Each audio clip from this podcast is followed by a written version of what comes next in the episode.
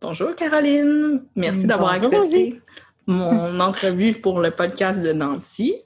Euh, nous, je veux euh, dire brièvement comment on s'est rencontrés. En fait, j'étais euh, invitée au 20e anniversaire de Un fauteuil pour deux, la boutique à Québec. Puis toi, tu faisais une, on pourrait dire une prestation artistique ou une, je sais pas comment tu voulais le, le, mentionner, mais c'est ça, dans le fond, tu peignais en direct pour les invités. C'est comme ça que je t'ai connu. Puis on avait discuté brièvement un peu d'art, puis de ton parcours d'entrepreneur. Fait que je trouvais ça super le fun d'en discuter. Tu as même apparu sur mon podcast, pas sur mon podcast, pardon, oui, c'est sur mon podcast, mais sur mes portraits femmes riches que j'ai trouvé super intéressant. Puis, tu sais, j'ai juste pris des petites notes, puis on va pouvoir parler de ce portrait-là parce qu'on va pouvoir débriefer après un an. Ça, ça doit faire un an environ qu'on se connaît virtuellement, puis en personne. bref, c'est la petite introduction que je voulais faire, mais je veux que tu prennes le temps de te présenter. Puis, tu es une entrepreneur, une artiste, et même des mots que des fois on ne met pas souvent ensemble, tu es artiste-entrepreneur. Est-ce que tu veux nous expliquer un peu c'est quoi? Oui, bien, ça fait plaisir, Rosie. Euh, donc, euh, oui, je suis une artiste entrepreneur. Euh, en premier lieu, entrepreneur parce que j'étais propriétaire jusqu'au 30 juin dernier du restaurant Spaghettini le Resto avec mon conjoint, qui est une relève familiale, donc une entreprise que mon père a fondée en 1984. Et euh, à l'école d'entrepreneurship de Beauce où j'ai étudié, on a eu un atelier artistique durant notre parcours en 2017 et euh, on a fait un atelier créatif un samedi soir. J'ai peint pour la première fois de ma vie. Ça a été une révélation, une révolution dans ma vie. C'est passé quelque chose de physique et de chimique. Et depuis ce temps-là, je peins au départ par plaisir et ça en est finalement devenu une carrière euh, artistique qui euh, va vraiment très, très bien. Wow. Puis c'est ça, tu disais vraiment, puis ça, c'est une des questions que je m'étais notée. Tu n'avais jamais peint de toute ta vie. Est-ce que tu avais quand même des outlets artistiques avant? Est-ce que c'est quelque chose qui te passionnait? Ben, j'ai toujours aimé euh, agencer les couleurs, les tissus. J'ai fait pendant des années, depuis 2006, du scrapbooking. Euh, j'ai toujours aimé tout ce qui touche le design dans nos résidences, d'aménager une pièce, de, mixer les textures, les couleurs, le mobilier, travailler l'ergonomie, l'efficience et tout ça. Mais euh, peindre sur un canevas, c'était la première fois. OK. Wow. Dès que tu as eu cette expérience-là, tu t'es dit, bon, ben là, il faut vraiment que je continue à, à créer, à faire de l'art? Oui, ben le, le, séjour termine le dimanche midi à l'école d'entrepreneurship et je suis passée par un de serre euh, à mon retour euh, de, de, cet atelier du samedi soir et j'ai acheté euh, pour plus de 1000 dollars de stock.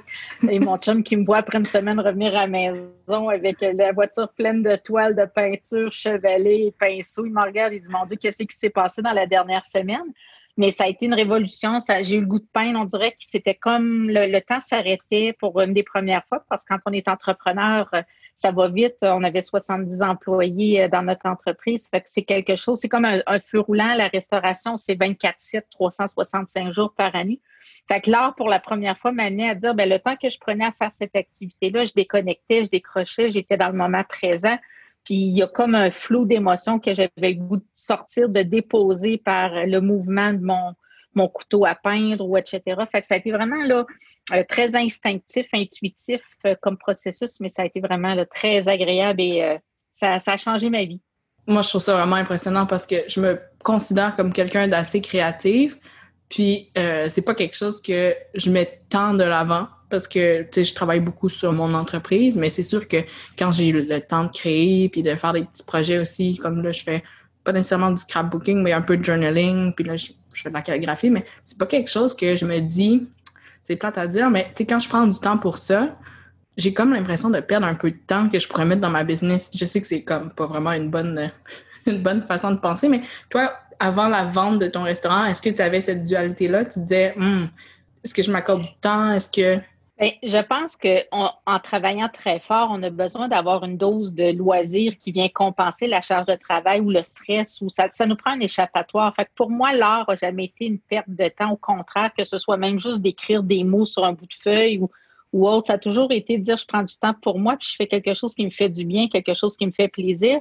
Puis ça, je pense que ça n'a pas de prix. Fait peu importe la, comment on appelle l'activité qu'on fait qui nous fait du bien, que ce soit aller marcher, faire du trekking, un sport quelconque, ou de l'art créatif, ou de la musique, ou de la, cuisine. Je, vois vraiment dans tous les specs, la créativité, pour moi, c'est quelque chose qui est très, très large. C'est pas juste relatif à l'art. Euh, ben écoutez, euh, c'est vraiment là, euh, je pense que ça fait du bien. Puis on a besoin de trouver ces moments-là qui nous font du bien dans le quotidien. Mm-hmm. Oui, je suis tout à fait d'accord. Je dis perte de temps, mais je sais que c'est pas une perte de temps. C'est vraiment juste pour imaginer comment des fois je me sens par rapport à ça. mais ce que j'entends, c'est de la performance. On, on, veut tellement que tout soit parfait, on veut mm-hmm. tellement que les choses se passent d'une façon, parler de perfectionniste tantôt, mais de lâcher prise sur tout ça, puis d'être capable de s'accorder du temps où on n'est pas dans la performance, on n'est pas dans le regard des gens, on est uniquement dans quelque chose pour soi, ça n'a pas besoin d'être grandiose, puis ça n'a pas besoin de faire, de, créer un objectif quelconque ou d'atteindre un objectif quelconque, euh, de lancer un livre de calligraphie si tu aimes la calligraphie, mais de le faire pour toi parce que tu trouves ça beau puis ça te détend. Fait que je mhm. pense que c'est d'être capable de mettre dans des cases euh, certaines tâches qu'on a à faire ou certains travaux qu'on a à faire, puis de dire, ben ça, je suis là-dedans, je suis dans une zone X, mais ça me prend ça me prend un, échappatoire à quelque part aussi qui n'est pas dans cette. cette... J'aime ta façon de le dire. Puis ça me, ça me fait résonner en moi simplement le fait que des fois, si on, pense à ça, c'est parce qu'on veut, tu sais, à quelque part, c'est juste de trouver l'équilibre, puis c'est quelque chose qui est très, très utopique et difficile à atteindre. Mhm. puis j'imagine si ça résonne avec toi, est-ce que ça veut dire que c'est quelque chose auquel tu as dû faire face? Tu t'es dit justement. Euh, Bien, ça a été euh, le départ d'Aro euh, sur le marché de l'art a été quand même assez impressionnant pour quelqu'un qui avait jamais touché à ça. Après sept mois, j'étais en galerie d'art. j'ai été amené dans l'année 2018, quoi, presque dix mois après avoir commencé à peindre, à, exposer à New York, Miami. Euh, j'ai fait le carrousel du Louvre à Paris. Euh, fait que l'année 2018 a été une année de voyage, euh, d'exposition de, et tout ça. Fait que c'est certain que le temps que j'ai passé là-dedans, j'étais pas dans mon entreprise. fait que oui, ça a amené une dualité de dire est-ce que je suis une entrepreneur, est-ce que je suis une artiste, est-ce que je peux mixer les deux, est-ce qu'il y a de la place pour les deux? Puis de réaliser qu'on a des limites physiques, des limites psychologiques, puis en plus, ben, qu'on a, on peut pas se diviser en deux. Fait je dis toujours qu'il y a un coût à chaque euh, décision qu'on prend, un coût de renonciation. Ben, si j'ai choisi d'investir dans Arrow, ben, ça a eu un coût autre dans mon entreprise où j'ai dû mettre en place des gens que j'ai payés pour faire une partie de mon travail. C'est toujours, euh, oui, une dualité. Il y a des moments où j'avais de la difficulté à me définir. Est-ce que je suis plus une artiste? Est-ce que je suis plus une entrepreneur? Puis j'ai comme pris la décision d'arrêter de me poser la question, puis juste de laisser, euh, laisser venir. Il y a des moments dans une année où je vais être plus orientée sur l'art pour différentes raisons parce que le timing est là. Puis il y a d'autres moments où je vais plus développer autre chose. Fait que je pense que c'est juste de ne pas dire, ben c'est tant d'heures ou c'est tant de choses. C'est de laisser le cycle quand il y a il y, a, un projet qui émerge, quand il y a quelque chose qui vient à, maturité, que j'appelle, ben, puis qu'on est prêt à y mettre du temps, ben, je pense qu'il faut juste saisir l'opportunité, puis plus tard, ce sera autre chose, puis c'est correct. Mm-hmm. C'est un peu ma façon de voir les choses. Des fois, on veut tellement se définir, comme tu as dit. Puis là, dans le fond, on n'a pas besoin de faire ça. C'est juste nous qui se disons, bon, ben, il faut absolument que je sois telle chose, comme ça. L'art est ma quatrième carrière, puis je suis certaine qu'il y en aura d'autres à venir, en ce sens que je pense pas que toute ma vie, je vais pouvoir me définir dans un cadre précis puis dire, ben Caroline, c'est ça, c'est pas autre chose. Non, parce qu'on est tout le temps en mouvance, on change tout le temps.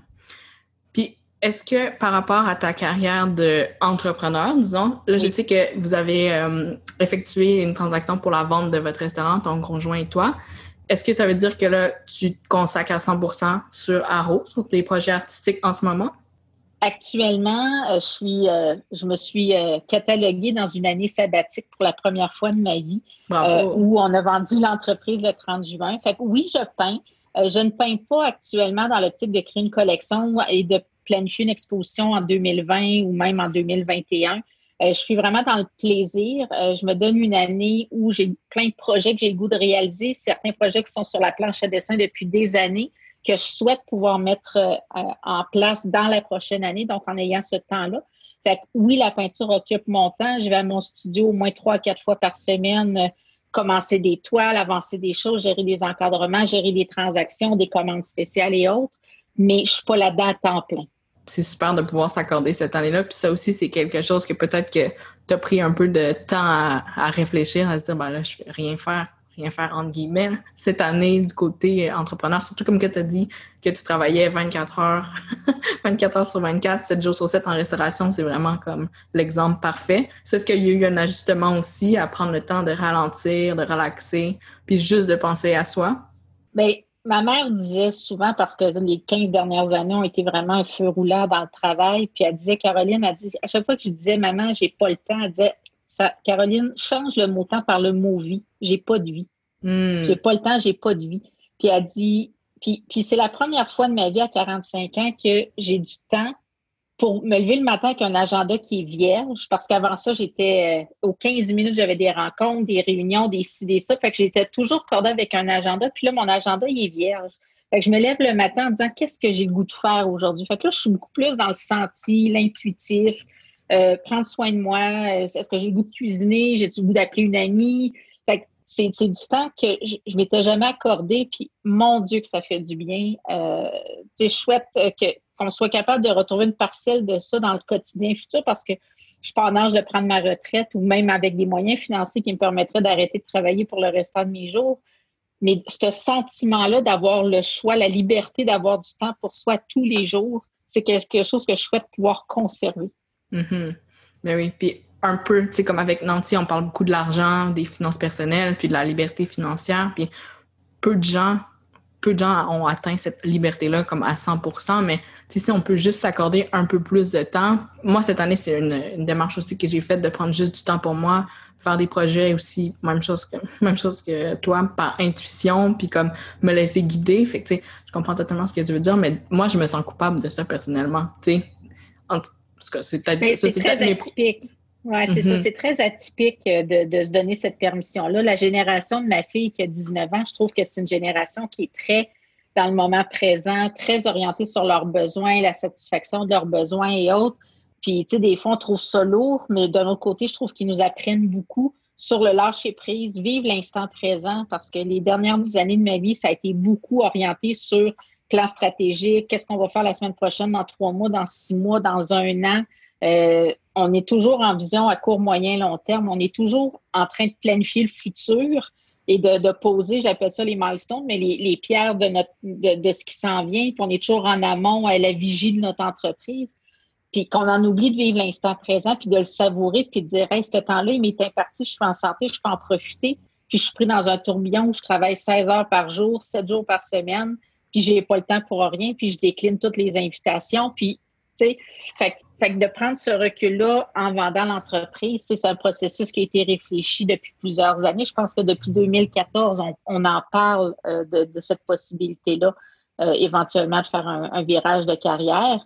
Puis, euh, il était prévu pour 2020 avec une première transaction qui a avorté avec la COVID le 17 mm-hmm. mars. Fait qu'on était à deux semaines de la transaction quand les acheteurs ont décidé de se retirer du dossier. Et euh, on a réussi à trouver un autre groupe d'acheteurs qui nous ont acheté le 30 juin dernier. Mais à des conditions, on s'entend, là, moindres euh, et très avantageuses pour l'acheteur, contrairement là, euh, à, la première. à la première offre, exactement, où on était dans un contexte complètement différent. Mm-hmm.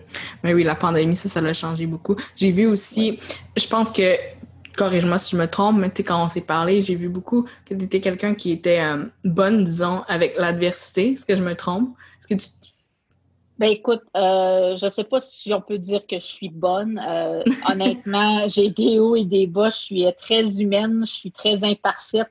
Euh, puis honnêtement, la COVID a été une période très, très difficile pour nous, justement dû à l'avortement de la transaction et tout mm-hmm. ce que ça a eu comme, comme impact dans nos vies.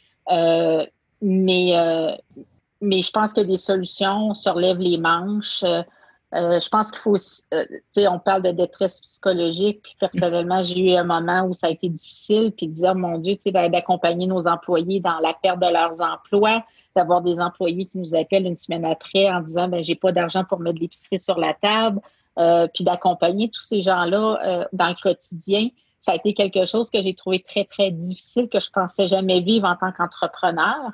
Puis, euh, puis tu sais, je me sens soulagée aujourd'hui, peu importe le montant de la transaction, de la vente de notre entreprise, de juste être sortie de ça, puis mhm. d'avoir le temps de me poser, puis de définir qu'est-ce que sera notre futur, puis de quelle façon on va déployer nos, nos, nos, compétences dans le futur, à qui on va, on va offrir nos services, ou est-ce qu'on va relancer autre chose, ou, ou, ou.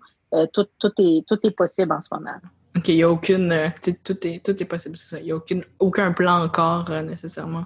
Non, le plan, c'est de ne pas avoir de plan. ça, c'est un bon plan. C'est ça, mais euh, tu sais, j'ai des passions. L'art est toujours là. J'ai la passion de l'écriture. J'ai un projet de livre sur la table à dessin depuis des années que j'ai le goût vraiment de mettre en place dans les prochaines semaines, les prochains mois. Puis, euh, j'ai toujours rêvé de donner des conférences, de, faire partager mon, savoir-faire, mon savoir-être en entrepreneuriat à d'autres entrepreneurs. Fait que je ne sais pas quelle tangente, de quelle ligne ça peut s'explorer, s'exploiter, mais euh, je fais confiance que quand je vais être prête à me relancer sur le marché du travail, que l'opportunité que j'attends, que je ne suis pas mm-hmm. capable de nommer aujourd'hui, va se présenter. Des fois, ça arrive juste comme ça, puis on ne sait pas d'où est-ce que ça vient, mais ça l'arrive. Moi, personnellement, je pense vraiment que c'est comme ça que ça fonctionne. Puis quand on veut trop, ben, il y a comme de la résistance, puis euh, les choses n'arrivent pas. C'est tellement bien dit. Euh, ça me fait rire aussi parce que dans ton entrevue de Portrait Femme riche, je demande est-ce que vous avez eu comme l'aide d'un mentor ou quelque chose. Puis tu as dit non, malheureusement, j'ai jamais eu comme l'aide d'un mentor, mais je trouvais que c'était comme vraiment une, belle. Euh, c'était comme quasiment de l'humilité que tu disais, que tu avais besoin d'un mentor, mais tu venais de tu venais d'avoir une carrière de je sais pas combien d'années en entreprise, puis ça veut dire que tu as toujours cette soif puis ce désir-là d'apprendre. Ça, je trouve ça super intéressant. Puis là, c'est le fun que tu dises que peut-être que ça sera un plan un jour, dans un an, que tu fasses du mentorat, mais c'est ça, je trouvais ça drôle que tu disais que tu avais peut-être besoin d'un mentor, mais là, on s'entend que tu viens de faire une grosse transaction, tu avais un restaurant qui marchait super bien et tout, mais tu voulais continuer là-dedans. Fait que je trouvais ça super le fun. Bien, le mentorat, je pense que l'entrepreneur, souvent, je pense, en tout cas, je ne veux pas généraliser, mais moi, j'ai toujours eu de la difficulté à demander de l'aide. Mm-hmm. Euh, puis, tu sais, que ce soit juste une écoute ou des conseils ou autre, euh, ça a toujours été quelque chose qui a été difficile. Fait que probablement que c'est la raison pour laquelle j'ai n'ai pas eu de mentor. le mentorat que j'avais besoin, je suis allée le chercher dans mon parcours à l'école d'entrepreneurship où on était accompagné par des entrepreneurs vraiment que je considère prestigieux puis très, très intéressant et très euh, stimulant. Euh, puis ça m'a donné le goût de faire un peu ce que ces gens-là ont, fait pour nous, puis de redonner au suivant en éventuellement partageant mon savoir, mes apprentissages, puis en accompagnant euh, les entrepreneurs dans leurs enjeux. Mais euh, définitivement si c'était à refaire, j'aurais demandé, j'aurais été chercher une expertise externe bien avant parce que ça m'aurait fait sauver, un, probablement beaucoup d'argent, beaucoup d'erreurs évitées. Euh, mais j'ai appris, puis j'ai pas de regrets sur la façon que les choses se sont faites. Mais euh, connaissant maintenant ce que le, mentor peut avoir comme apport, définitivement si c'était à refaire, j'aurais sauté sur cette opportunité-là bien avant c'est sûr.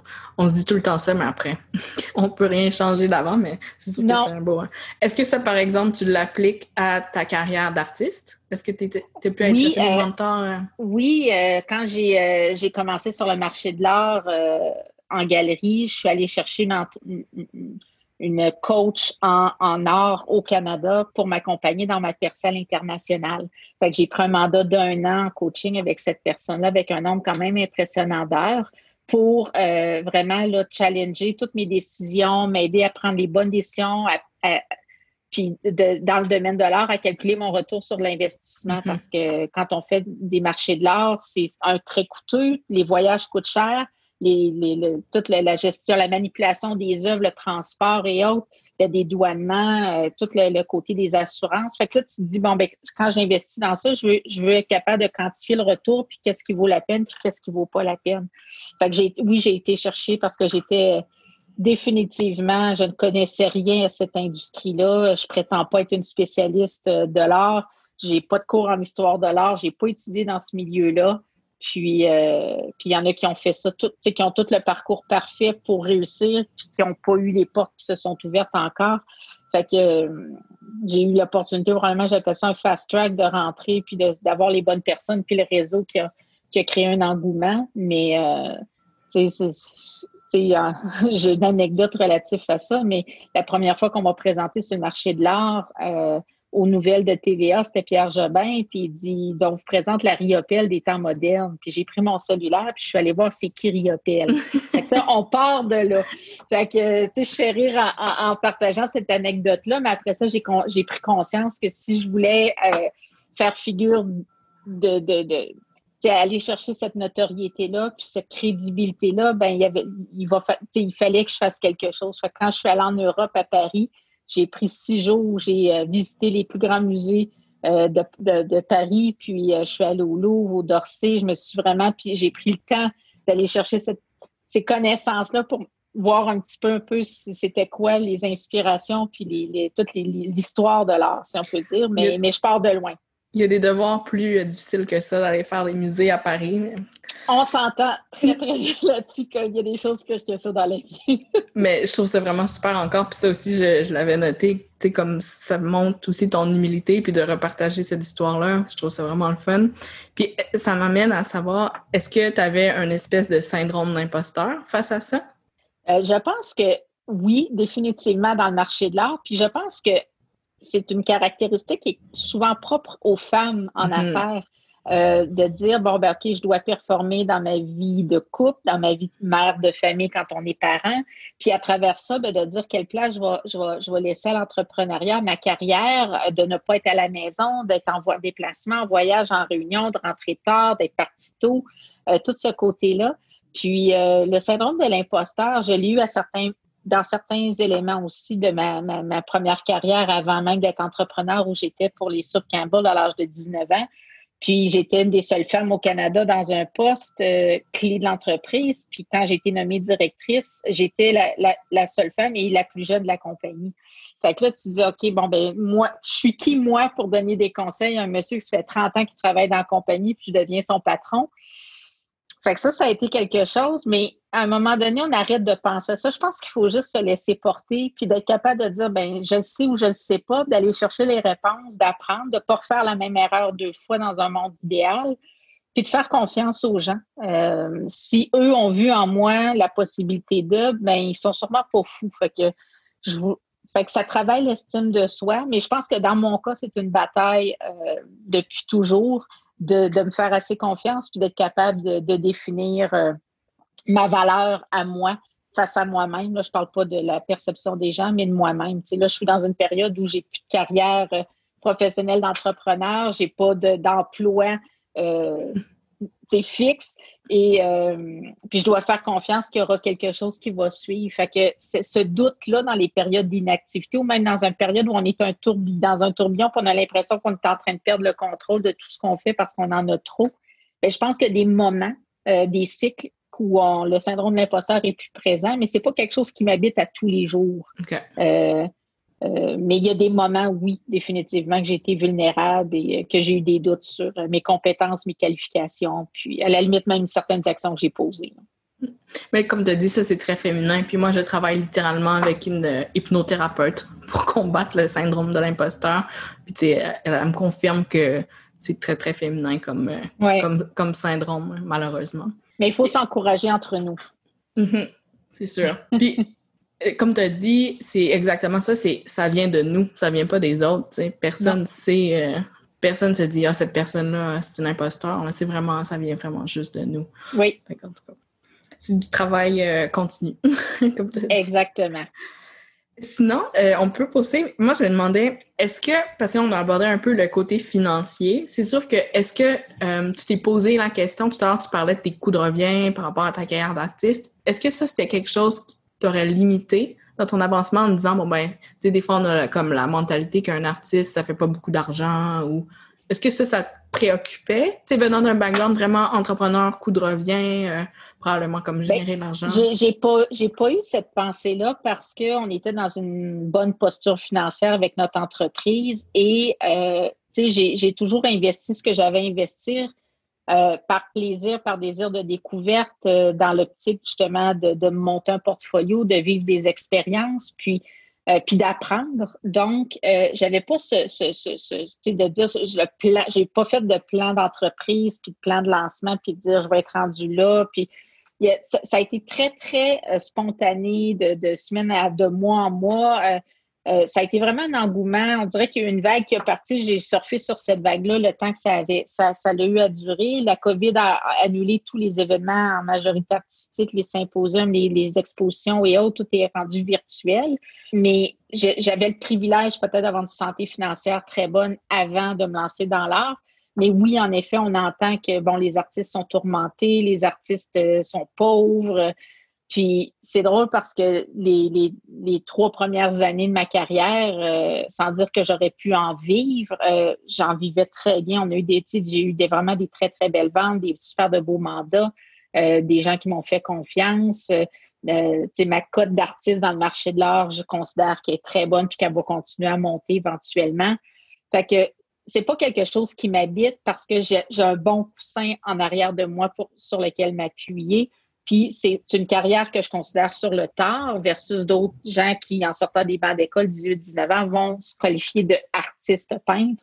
Euh, mm-hmm. moi, c'est quelque chose qui est arrivé à l'âge de 42 ans. Fait que on n'est pas. Euh, fait que, la, santé financière de ma carrière, en ce moment, sans dire que c'est une préoccupation, c'est quelque chose que je pense à dire est-ce que ça va être suffisant pour m'aider à subvenir à mes besoins futurs ou à garder le même rythme de vie que mm-hmm. j'avais dans mon ancien dans mon ancienne carrière? Mais je pense pas qu'il va y avoir juste Arrow. Euh, à moins qu'il y ait euh, une opportunité exceptionnelle qui, s'offre à moi de rentrer dans une galerie d'art particulière ou de, rentrer dans un autre marché. Mais euh, je pense qu'il va y avoir d'autres choses en parallèle aussi. Puis, est-ce que ça, tu parles beaucoup de santé financière, je sais que c'est des mots que la plupart des gens, comme puis moi inclus, j'aborde même pas. maintenant, c'est sûr qu'avec Nanti, je baigne vraiment dans le monde, c'est ça, des investissements, des finances personnelles, des finances d'entreprise. Mais est-ce que tu as des conseils ou des trucs que tu voudrais donner aux auditrices par rapport à leur santé financière? Ben, écoute, tu sais, là, moi, je l'ai vécu avec mes employés, euh, avec certains de mes employés, où, euh, tu sais, d'avoir un coussin financier pour euh, les mm-hmm. mauvais jours, de ne pas vivre au-dessus de nos moyens, de ne pas baser nos dépenses sur notre, notre revenu brut, mais notre revenu net.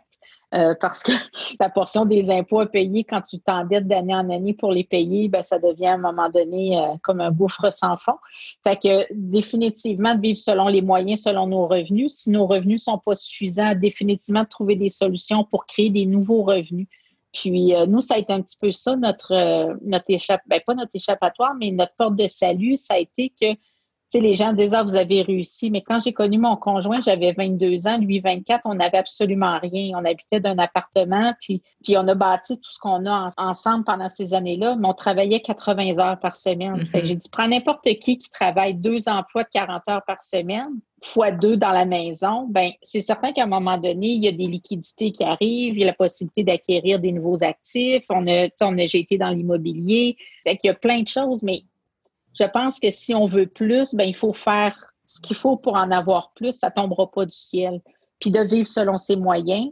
Puis, euh, je pense que la COVID, en tout cas, dans mon cas, est venue me chercher beaucoup sur la définition de qu'est-ce qu'un besoin essentiel versus le superflu. Euh, avant ça, j'avais quelqu'un euh, qui, qui venait pour faire mon lavage, mon ménage. Je payais pour tout parce que je travaillais alors que la COVID, le fait tout arrêter, a fait que j'ai pris du temps chez moi, puis j'avais plus les services que j'avais auparavant. Puis je me suis rendu compte que j'étais capable de le faire, puis que c'était une question de choix. Mais au final, il m'en reste plus dans, mes poches parce que j'en fais plus. Mais euh, je suis venue rebalancer les choses. Puis la définition de nos besoins primaires, c'est quoi? C'est d'avoir un toit, de manger, mais d'avoir le sac à main Louis Vuitton. Est-ce que ça va faire qu'on va dormir mieux le soir, qu'on va être plus? Fait que de définir en, c'est quoi nos besoins réels, puis c'est quoi l'essence de ce qui nous rend heureux? Si c'est de faire de la calligraphie ou si c'est de jouer aux cartes avec des copains ou de faire un super entre amis, c'est pas nécessairement ça qui coûte le plus cher, puis au contraire, qui est le plus bénéfique pour l'âme. Mm-hmm, c'est certain. Puis moi, j'en ai parlé sur d'autres podcasts. Comme là, je, me trouve beaucoup moins euh, matérialiste. Puis c'est quelque chose que j'ai vraiment travaillé. Puis là, mettons, quand tu parles de sac Vuitton, moi, j'aime vraiment ça. Puis j'en ai plusieurs. Mais euh, puis non, je sais que, admettons que c'est pas, tu portes pas un jugement, c'était comme juste un non, exemple. Pas du tout. Non, non, je, ça, je sais. ça m'a juste fait rire parce que moi, c'est quelque chose que j'avais parlé justement, qu'avant, c'était quelque chose que je trouvais que c'était vraiment intéressant, puis que j'aimais beaucoup comme le luxe, puis des choses comme ça. Puis avec la COVID, ben, tu sais, je me c'est sûr que moi aussi, je me suis remis comme, je me suis reposé des questions sur mes, euh, qu'est-ce que j'aime, puis mes passions. Puis je me demandais, est-ce que c'est juste par rapport à l'ego? Tu sais, si j'aime les marques et le luxe, est-ce que c'est juste par rapport à l'ego? Puis j'en suis venue à la, réponse que peut-être que oui, mais en même temps, c'est quelque chose que j'ai toujours aimé. C'est ça. J'ai toujours aimé ça. Puis, tu sais, comme là, mettons, euh, personne ne me voit avec mes sacs, mais je suis quand même contente d'avoir une collection. Fait que, tu sais, c'est pas nécessairement par, rapport à l'ego, mais c'est sûr que tout le monde, je pense. Oui, vas-y. Non, ben vas-y, excuse-moi, je voulais pas te couper. Mais non, pas de problème.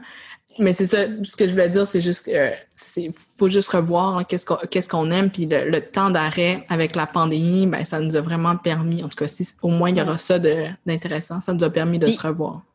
En, contrepartie, je dirais que c'est super important de vivre nos rêves, puis de, réaliser des choses, puis de ne pas avoir peur de montrer qu'on est à l'aise financièrement.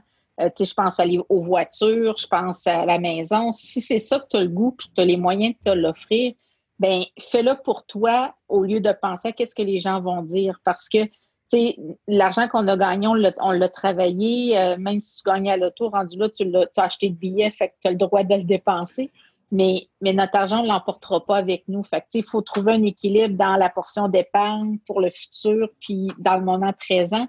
Mais si, tu sais, moi, mon conjoint est un passionné de Porsche c'est son rêve, ça a toujours été son rêve. Puis il y en a, il y en a deux voitures, il y a, deux voitures, puis on a un garage où il collectionne les, pièces, les objets, mais c'est sa passion. Fait puis on, a la possibilité de le vivre. Fait que, puis je, ne le vois pas en disant ah, nous, on se promène dedans, c'est pas ça. C'est, on, on, triple, il y a des yeux pétillants, il va à son, à son garage régulièrement, puis il prend soin de ses choses, puis il fait de la mécanique, puis il est dans des réseaux de gens qui gravitent dans le même cercle que lui, puis il est passionné de ça. Fait que je pense qu'il faut aussi se donner le droit de réaliser nos rêves, puis de, triper, puis d'avoir, euh, tu sais, si on a dit, ben la journée où je, serais capable de me payer ça, euh, c'est parce que j'aurais atteint tel niveau ou que, ou des fois, c'est une récompense pour, pour se gâter, puis dire, hey, tu l'as travaillé, l'immortaliser des moments. Mm-hmm. J'appelle ça des rites de passage, mais un peu comme le bal des finissants secondaire 5, il y a des moments entre, tu sais, tu dis,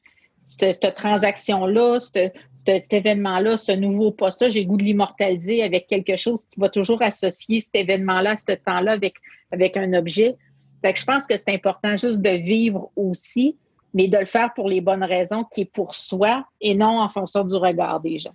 Oui, c'est la validation, la fameuse validation des autres. Parce que ça, c'est la chose qui va partir comme vraiment rapidement. Fait, comme tu dis, ça peut être, on peut se récompenser avec des objets. Puis moi aussi, je prends vraiment que si c'est ça que la personne aime, ben tant mieux. Tu sais, il y en a d'autres qui vont se récompenser avec des voyages, des restos, ou dans mon cas, mm. avec toutes ces réponses.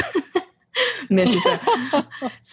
c'est vraiment quelque chose. Tant mieux faut juste trouver quelque chose qu'on aime, puis comme tu as dit, qui, que ça, fait, ça nous met des étoiles dans les yeux. Il n'y a, pas de problème avec ça. Je pense vraiment que quand ça vient d'une place qui est genuine, tu le sais toi-même que c'est pas dans, dans, la validation externe. C'est beaucoup de travail aussi, puis il faut être quand même assez, euh, à mon avis, comme avancé euh, dans notre processus de on est qui, puis notre estime de soi pour comme tout comprendre ça.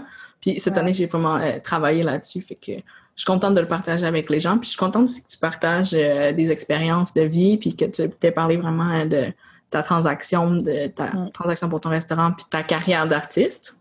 Disons-le comme ça. Moi, je pense vraiment que tu es comme une artiste, puis autre que entrepreneur. Tu sais, je pense vraiment que tu peux. Puis je sais pas, tu pourras me coacher encore une fois, mais est-ce que tu disais artiste entrepreneur parce que ça te donnait comme une espèce de pas de pas de béquille, mais quelque chose pour juste que tu te définisses pas seulement comme une artiste? Est-ce que tu y avais déjà pensé à ça?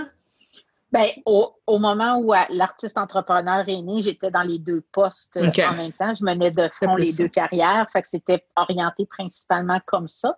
Puis la façon que j'ai bâti euh, le démarrage d'Aro, euh, autant au niveau de la signature, le site web, tout le, marketing, le branding du nom de la marque, euh, ça a été fait comme si je lançais une multinationale. Euh, mhm. Avant ça, moi, je viens d'un bagage qui s'appelle les soupes Campbell. Après ça, il y a eu le spaghetti. Mais ça a toujours été, ça coule en moi, toute cette stratégie-là derrière de dire, ben, je vais faire les choses, mais il faut qu'il y ait un sens, il faut qu'il y ait une cohérence, puis il faut que le message qui circule, que les gens l'associent facilement à un brand, à un nom, puis qu'ils comprennent ce qui est derrière c'est pour ça que le côté même entrepreneur dans ma carrière artistique est important parce que je suis une entrepreneur. Fait que j'étais pas juste dans la peinture, mais j'étais dans toute la mise en marché, la promotion, le marketing, le branding en plus, ce que souvent les artistes n'ont pas. Euh, mm-hmm. fait que, c'est pour ça que je pense que même si j'ai pu mon restaurant, le, mot artiste entrepreneur colle encore à, à, ce que je suis parce que je vais toujours rester une entrepreneur. Mm-hmm. Ben oui. Bon, ben génial. Merci beaucoup, Caroline, pour euh, cette discussion. Je pense qu'il y a beaucoup de gens qui vont trouver ça super intéressant. Encore une fois, merci beaucoup pour d'avoir participé et de t'être ouvert à nous euh, sur tes expériences en tant qu'entrepreneur artiste. Puis, euh, si tu pouvais terminer sur quelque chose, est-ce qu'il y aurait un dernier petit mot que tu voudrais dire? Ben, j'ai une petite phrase, moi, qui me vient en tête, qui, résonne beaucoup avec tout ce qu'on vient de dire, c'est que je suis une personne ordinaire qui veut vivre une vie extraordinaire. Ah, c'est beau. Donc, merci tout le monde pour votre écoute, puis à bientôt. Bye, Caroline. Bye bye.